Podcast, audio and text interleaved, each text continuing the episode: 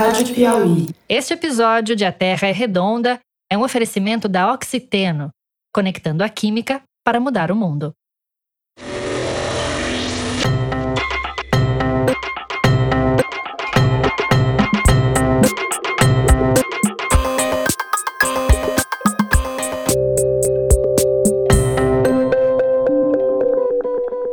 Oi, eu sou o Bernardo Esteves e sou jornalista da revista Piauí. Se você acompanha a revista de perto, talvez já tenha visto meu nome assinando reportagens sobre ciência e meio ambiente nos últimos quase 10 anos. Antes disso, por outros 11 anos eu trabalhei em outras publicações, sempre cobrindo essa área de ciência e meio ambiente. E esse tempo todo eu sempre segui uma regra não escrita, que era de não dar espaço para teorias da conspiração e outras ideias marginais que não são aceitas pelos cientistas. É o caso dos terraplanistas, como são chamados aqueles que acreditam que a Terra é plana e não redonda, como a gente sabe há pelo menos dois milênios. Até onde eu me lembro, nunca escrevi sobre os terraplanistas. Pelo contrário, na revista Piauí, em mais de uma ocasião, eu recusei sugestões de pauta de colaboradores que queriam escrever sobre conferências da Terra plana. Isso por um motivo muito simples. Eu acho que nosso papel como jornalistas não é dar visibilidade para ideias sem fundamento científico e que não têm o um menor respaldo na realidade dos fatos. Em bom português, acho que não é o nosso papel bater palma para maluco dançar. E no entanto, cá estou eu, à frente de um podcast chamado A Terra é Redonda, que vai tratar nesse primeiro episódio justamente dos terraplanistas. Continua aqui comigo que eu já vou te explicar por que eu decidi quebrar essa regra pessoal.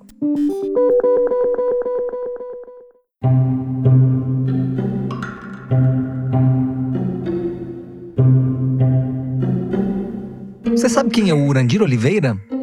Não? Talvez você não esteja ligando o nome à pessoa. E do ET Bilu, você se lembra? Bilu era um suposto alienígena que apareceu em reportagens da TV na década passada, trazendo um recado para a humanidade. Qual a sua mensagem para a Terra, Bilu? Apenas que você conhecimento. O Urandir Oliveira era justamente o interlocutor privilegiado do ET Bilu. Era aquele com quem Bilu se comunicava para trazer a sua mensagem aos humanos. Nas reportagens a gente não via o Bilu. Quando ele aparecia na TV, ele estava sempre atrás de uma moita e a gente só ouvia a voz dele.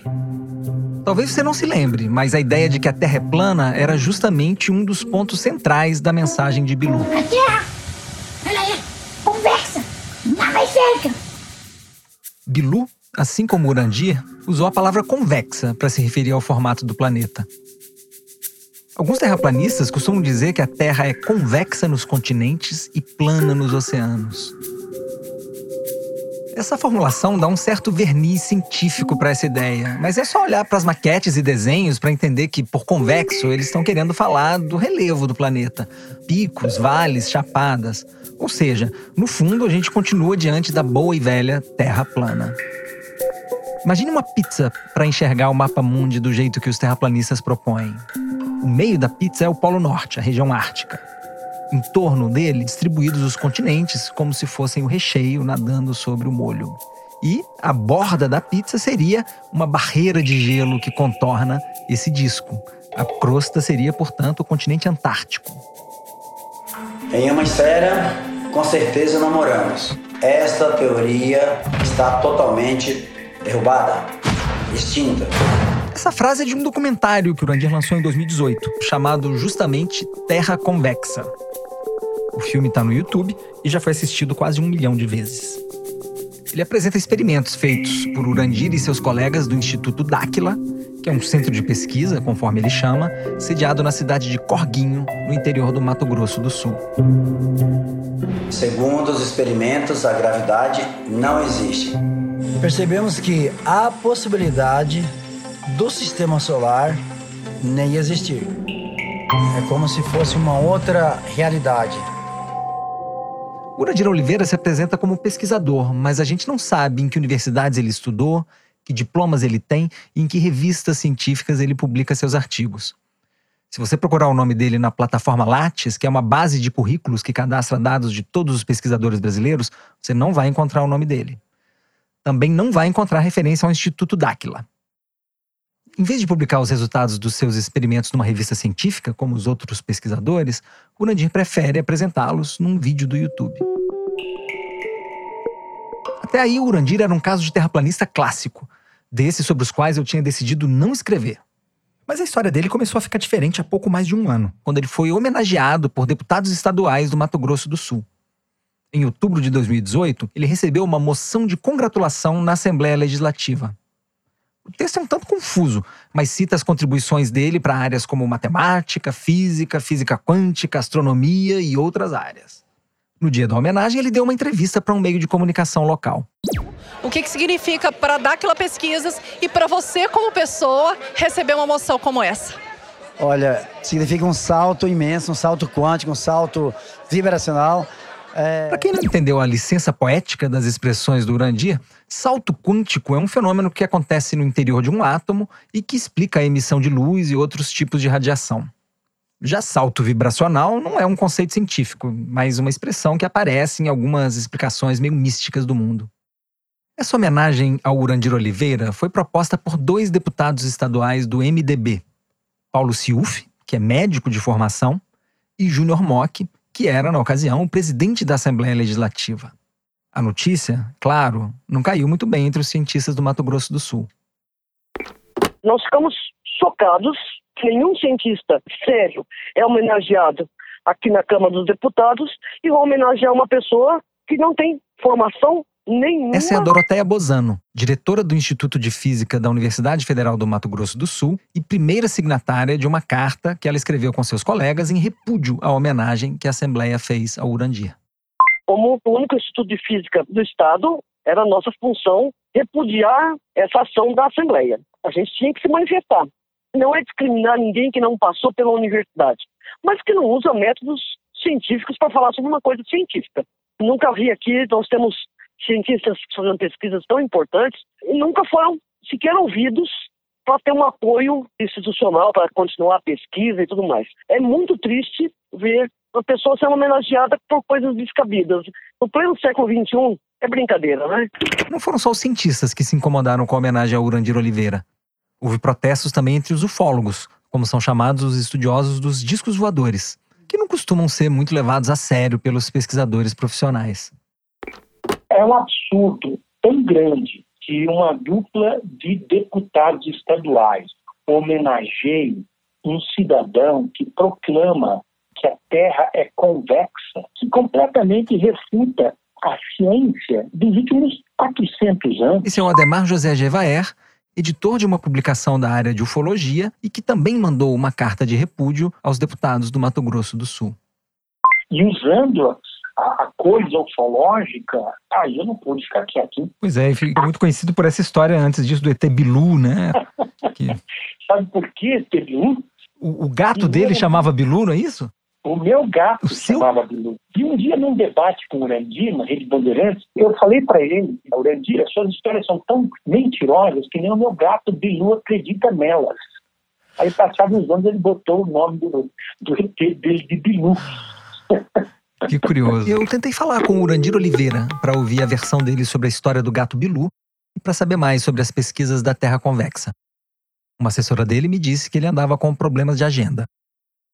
Também procurei os dois deputados que propuseram a homenagem na Assembleia Legislativa. Eles também não quiseram dar entrevista. Aliás, ex-deputados. Os dois disputaram as eleições de 2018 e não se elegeram. Era fácil não dar espaço para os terraplanistas enquanto eles estavam quietos na sua bolha. O problema é que agora eles estão se aproximando dos espaços de poder. E isso é notícia. Acho que essa homenagem do poder público ao Urandir Oliveira é sintomática desse momento histórico que a gente está vivendo agora, em que há um crescimento da negação da ciência e do conhecimento especializado. Por isso a Piauí resolveu fazer esse podcast e por isso demos a ele esse nome. Vai soar meio óbvio para alguns, mas pode ser lido como uma tomada de posição nesse momento em que a perspectiva da ciência anda fazendo tanta falta na esfera pública. Aqui a gente não vai falar só da Terra plana. A lista de temas para futuros episódios está extensa e não para de crescer. O que nós propomos é lançar um olhar da ciência para os temas da atualidade, tentando sempre entender como ela pode se traduzir em políticas públicas episódio eu vou convidar um ou mais especialistas para me ajudar a explicar e a entender o tema da vez. Para esse primeiro encontro, eu convidei o físico e historiador da ciência Ildeu de Castro Moreira, que é um grande conhecedor da história da física e da astronomia. Ildeu é professor da Universidade Federal do Rio de Janeiro e presidente da SBPC, a Sociedade Brasileira para o Progresso da Ciência eu acho até um pouco embaraçoso para mim, como jornalista, eu estar tá aqui te recebendo para perguntar por que, que a gente. Tem uma coisa que eu esqueci de falar sobre o Ildeu. É que além de ser minha fonte há duas décadas, ele foi também meu orientador de mestrado em História da Ciência pela UFRJ, que me deixou ainda mais constrangido de tratar desse assunto. Conceito Desde quando que a gente sabe que a Terra é redonda? Olha, já antes de Cristo já propunham essa ideia e escorada em observações celestes, observação dos planetas, o Sol, a Lua arredondados, né? Isso levou à conclusão que a Terra poderia ter essa forma. Os gregos antigos já sabiam que a Terra é redonda. A física do Aristóteles, que viveu no século 4 a.C., era toda construída em cima dessa ideia. Ele observou que as estrelas que ele via no céu no Egito e mais ao norte na Europa não eram as mesmas e concluiu que isso só seria possível se nós vivêssemos numa superfície curva. Afinal, se a Terra fosse plana, deveria ser possível que a gente visse as mesmas estrelas em qualquer lugar que a gente estivesse. Ou seja, daria para ver o Cruzeiro do Sul da Noruega, por exemplo, ou a Estrela do Norte da Patagônia. Não custa lembrar que naquela época as pessoas tinham uma capacidade de se deslocar bem mais limitada do que a nossa hoje. Eles não tinham como ter uma experiência direta da dimensão do planeta. Tem relatos que navegantes fenícios foram os primeiros a fazer o contorno da África de barco, mais ou menos naquela época. Mas essas eram viagens que levavam anos. Eles não conseguiam carregar comida que durasse toda a viagem e por isso eles ficavam parando a cada outono para plantar, colher, carregar o barco e só então seguir viagem. A gente sabe dessa viagem por causa do historiador Heródoto, ele narrou o espanto dos navegantes quando constataram que, a partir de certo momento dessa viagem, o sol começou a nascer do lado errado do barco. Heródoto não acreditou no relato e achou que essa viagem nunca aconteceu. Mas a gente sabe hoje que a ideia da Terra redonda ajudaria a explicar o estranhamento dos navegantes. Foi graças a viagens como essa que as pessoas começaram a perceber que a Terra podia ser muito maior e muito mais diferente do que a gente costuma ver ao nosso redor digamos assim, o pensador mais importante que se tem mais destaque foi o Eratóstenes. Porque ele bolou uma maneira de se medir a, a curvatura da Terra, o raio da Terra. Uhum. Né? Então ele fez um processo no Egito que foi muito interessante, medindo a sombra de um bastão ao meio-dia numa cidade, depois numa cidade bem distante. Então, a partir dessas comparações, ele bolou um método geométrico que permitia deduzir o raio da Terra. E essa conclusão foi uma precisão razoável, em torno de 20% de erro que a gente diria hoje. Isso foi uma medida muito interessante. Eratóstenes foi um matemático grego e diretor da Biblioteca de Alexandria, no Egito. Esse experimento que o Judeu citou foi feito por volta do ano 240 a.C. e foi a prova mais forte até então do formato do planeta. Agora, a gente não só sabia que a Terra era redonda, como era capaz de dizer a dimensão dessa esfera. E Eratóstenes nem precisou sair da sua cidade para mostrar isso. Ele ficou sabendo que Assuan, uma cidade que fica à margem do rio Nilo, ao sul de Alexandria, o sol não fazia sombra ao meio-dia do solstício de verão, que é o dia mais longo do ano. Só que em Alexandria não era assim. Ao meio-dia do dia mais longo do ano, o sol fazia uma sombra sobre os objetos. Era uma sombra curta, mas uma sombra. Como os raios do sol são grosso modo paralelos uns aos outros, isso só poderia ser explicado se nós vivêssemos numa superfície curva. E Eratóstenes teve um estalo.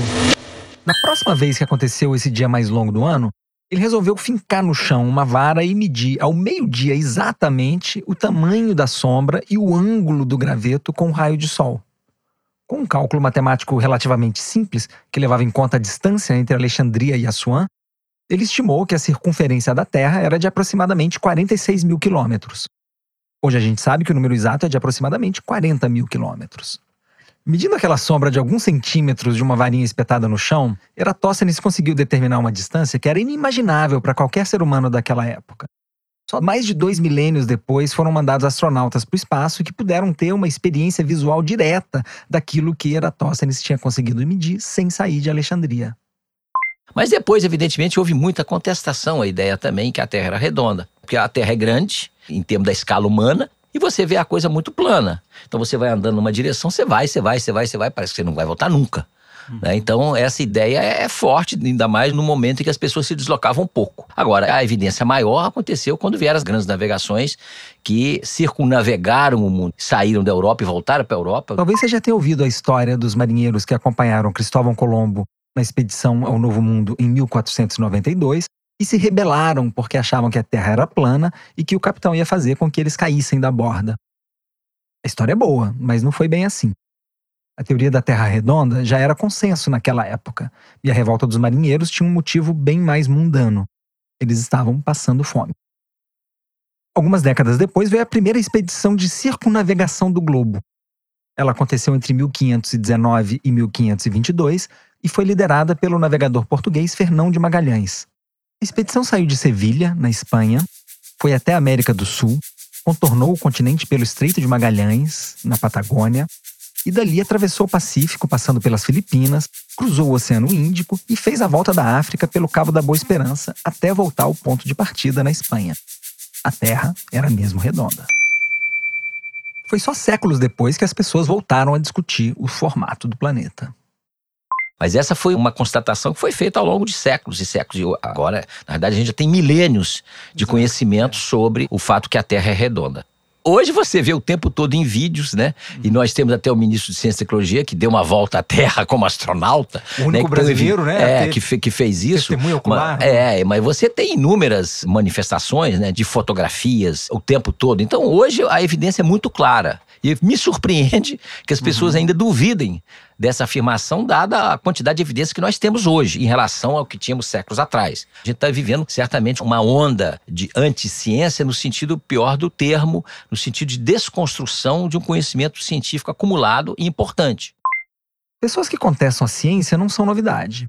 Elas sempre existiram, só que agora elas estão ganhando influência política. A gente já tinha visto isso nos Estados Unidos, onde assessores do presidente Donald Trump não têm o menor pudor para contestar o aquecimento global, por exemplo. No Brasil não tem sido muito diferente. No ano passado, uma pesquisa do Datafolha concluiu que 7% da população não acredita que a Terra é redonda. E em dezembro, o terraplanismo chegou ao governo federal, com a nomeação do maestro Dante Mantovani para a presidência da Funarte, que é uma fundação vinculada ao Ministério do Turismo, responsável por cuidar de políticas de fomento às artes. Mantovani escreveu certa vez no Facebook um post que ele já apagou, que dizia o seguinte: abre aspas, prove que a Terra é uma bola de água giratória. Aposto que vai adiar essa prova ad eternum e citar como fonte inquestionável o estúdio fotográfico da NASA, que tem sim ótimos desenhistas, alguns inclusive que já revelaram as fraudes praticadas por lá. Fecha aspas. Difícil de acreditar, né? A nomeação foi objeto de muitas críticas por representantes da classe artística e de outros setores da sociedade. E com toda a razão.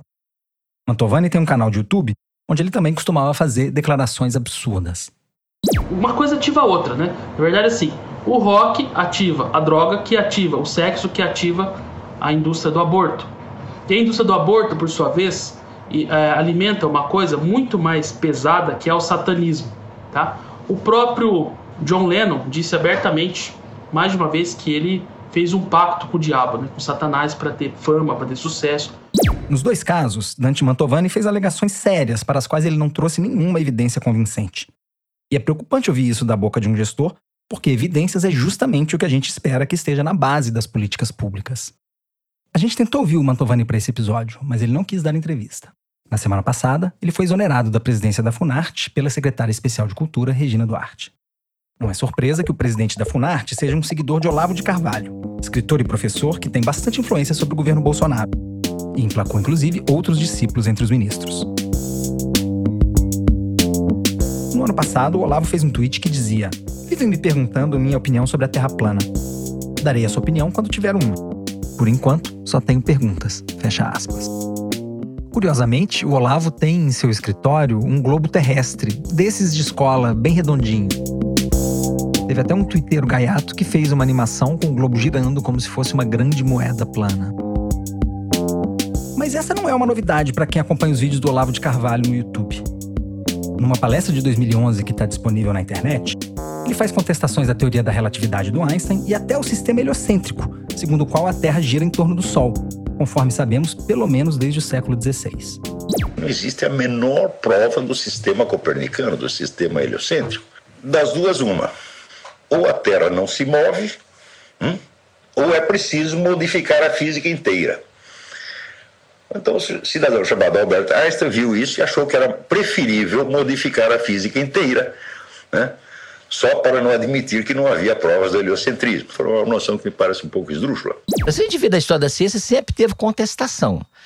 Às vezes as pessoas pensam que a gente está brigando entre nós, mas quem decide fundamentalmente na ciência é a natureza, o comportamento dela. Porque fica parecendo às vezes que, ah, eu posso fazer uma teoria diferente dessa, que eu não gostei dessa, porque essa é, ideologicamente é para lá ou para cá e eu quero ter uma outra ideologia. É importante as pessoas entenderem, né, que às vezes a palavra teoria é usada como uma coisa depreciativa. Ah, isso é apenas uma teoria. É claro que isso pode ser no cotidiano da gente, você fala, ah, você tem uma teoria, eu tenho outra teoria.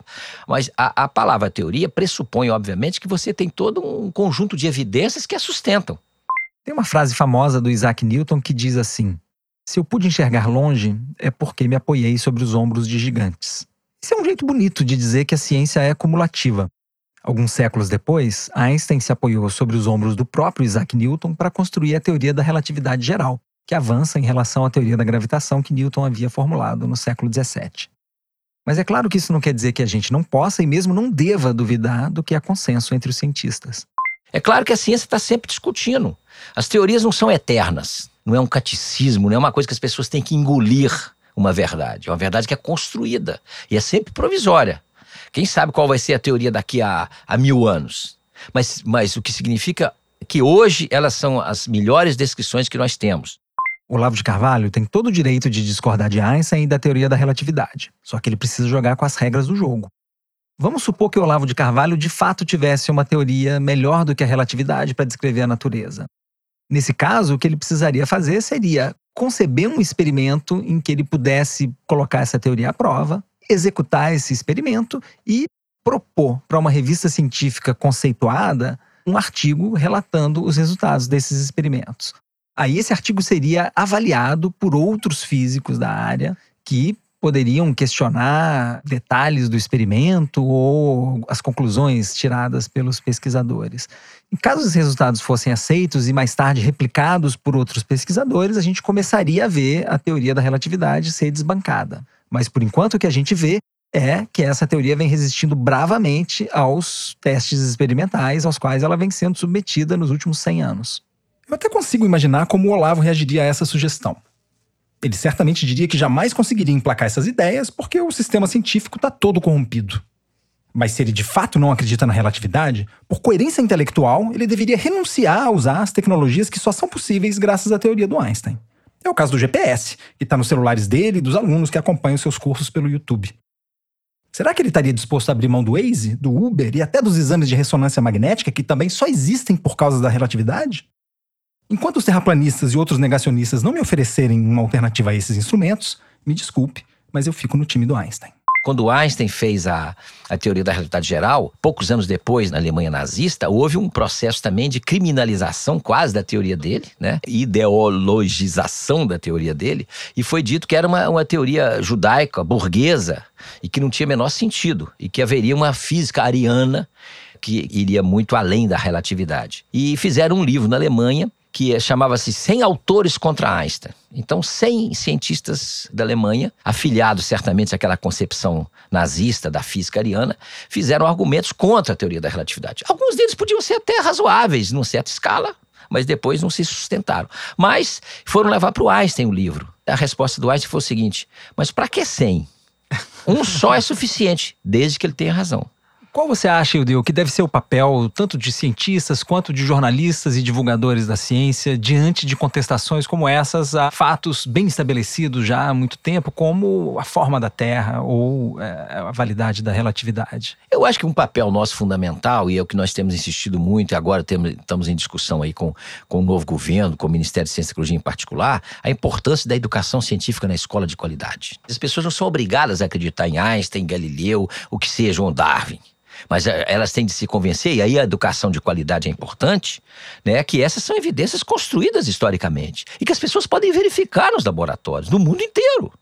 E elas aprendem na escola fazendo, investigando, testando, medindo, para ver, inclusive, que é sempre tem uma margem de erro, por isso que a precisão absoluta, absoluta, absoluta não existe. Agora, que a ciência permite você transformar o mundo profundamente. é um desafio atual no Brasil a gente melhorar muito a educação básica, inclusive para diminuir a incidência de pensamentos retrógrados e que vão atrasar o país por décadas se eles predominam em políticas públicas. A gente vê, por exemplo, hoje quase todo mundo de nós compra objetos chineses, né? Você made in China tá o tempo todo. Por quê? Se na década de 70 a China estava mais ou menos comparada com o Brasil em termos tecnológicos. Porque hoje a China está disputando com os Estados Unidos? Porque houve um processo de décadas de incentivo à educação, incentivo à inovação, incentivo à ciência e tecnologia. Isso não, não é dito às vezes. Parece que é um milagre chinês. Não é milagre. É trabalho, é política pública direcionada, é fortalecimento da educação. E isso faz com que melhore a qualidade de vida das pessoas. Eu fico me perguntando se, como jornalista, é meu papel chamar atenção pra gente que diz que a Terra não é redonda. Eu queria saber como você se coloca em relação a isso. É melhor deixar essas pessoas falando sozinhas ou a gente tem que trazer justamente questões como essas que eu tô te colocando aqui hoje? Olha, eu não sei, eu acho que depende. Eu acho que tem alguns momentos que não vale nem a pena, porque aí você dispersa uma energia imensa. A gente também tem de calibrar mais ou menos as ações da gente. No mundo de hoje, em que você está conectado com as redes sociais de maneira muito intensa, você às vezes atrair atenção para um tipo de pensamento que é minoritário, às vezes você está levando água para esse moinho. Em outros momentos é importante a gente ter atitudes firmes, né? Por exemplo, na questão lá da Assembleia Legislativa, como fizeram no Mato Grosso do Sul, esse é um ato público, né? Isso certamente é um momento dos pesquisadores posicionarem contra isso, porque inclusive estão usando recurso público para valorizar uma teoria que não tem a menor base científica e racional no conhecimento de hoje. A ciência também não pode cair na coisa do autoritarismo de achar que vai impor a sua verdade. A verdade científica também é uma verdade construída. Então ela tem que ser dialogada, ela tem que ser a partir do convencimento das pessoas. E eu acho que a educação é uma coisa fundamental, da importância da ciência, de que ela é interessante, ela é bonita, mas ela não é uma verdade a ser engolida. E ao mesmo tempo, em alguns momentos, eu acho que a gente tem de ter a firmeza para dizer que é uma grande bobagem dizer que a Terra é plana. Então eu, eu não tenho uma resposta absoluta para você.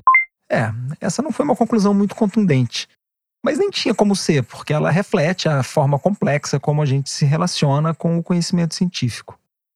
Nos próximos episódios, eu vou tentar me guiar pela busca desse equilíbrio que está nas entrelinhas da fala do Yudeu.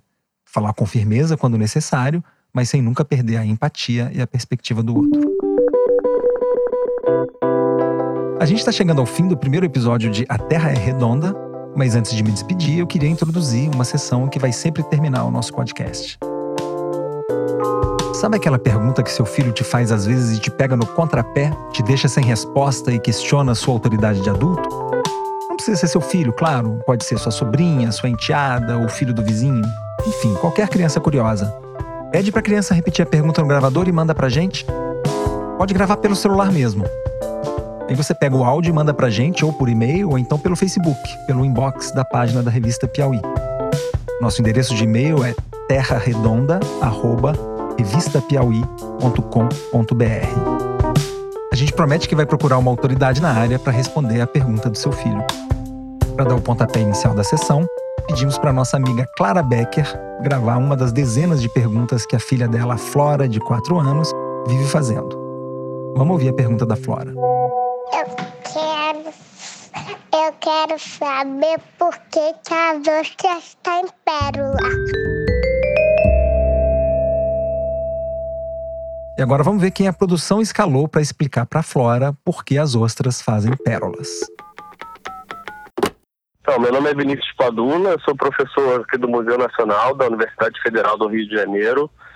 Sou professor do setor de malacologia, é um setor que estuda moluscos, incluindo as ostras. E a pergunta dela era por que, que as ostras têm pérola, não é isso? Exato. As ostras têm pérola quando um, alguma coisa que vai agredir a parte interna do animal que vive dentro da concha de um bivalve. É... Bivalve? Acho que vai ser mais complicado do que eu imaginava fazer com que os cientistas respondam de um jeito que as crianças consigam entender. Ele envolve essa partícula com uma camada de células e começa a secretar uma substância chamada nácar. E aí, ao longo do tempo, isso vai crescendo e formando aquela pérola. E esse processo geralmente demora entre um ano e meio a três anos. Legal, Vinícius. Eu queria te propor a gente tentar uma, uma nova vez. Não sei se você tem sobrinho. As palavras difíceis, aí quero até te lançar um desafio. Não sei se você consegue é, é fazer sem usar a tá. palavra nácar. Como é que é? Tá bom. Vamos tentar de novo então? Então, a ostra é um animal ou de água doce ou marinha e tem uma conchinha que a maior parte do tempo fica fechada. Ela só abre a conchinha para se alimentar e para respirar. Então, às vezes, pode entrar alguma coisa que agride, que faça mal à ostra. Uma partícula pequenininha, um bichinho. Porque o ideal para ela é expelir, é botar para fora qualquer coisa que agrida ela dentro da concha. Mas às vezes ela não consegue. E aí, para se defender, a ostra começa a enrolar, envolver essa partícula com tecido, com, com uma defesa. E essa defesa, com o tempo, forma a pérola. Brigadíssimo, Vinícius. Eu que agradeço. Agora eu acho que vai ficar mais fácil para a Flora entender. A Flora já é cientista e nem sabe. Todos nós, no fundo, nascemos um pouco cientistas. Vamos torcer para que a Flora e as outras crianças não percam essa curiosidade que a gente traz do berço. Esse foi o primeiro episódio de A Terra é Redonda, uma produção da Rádio Novelo para a revista Piauí. Nossa direção é da Paula Scarpim, que assina o roteiro comigo e com a Flora Thomson Devô. A checagem de apuração é da Marcela Ramos. A produção é da Mari Faria e da Aline Scudeler. A identidade sonora e a edição são da Mari Romano. Nós gravamos no Estúdio Rastro com Dani Di e o Luca Mendes. O João Jabassi faz a finalização e a mixagem, e a responsável pela coordenação digital é a Kellen Moraes. A Terra é Redonda é quinzenal e a gente volta daqui a duas terças-feiras. Até lá!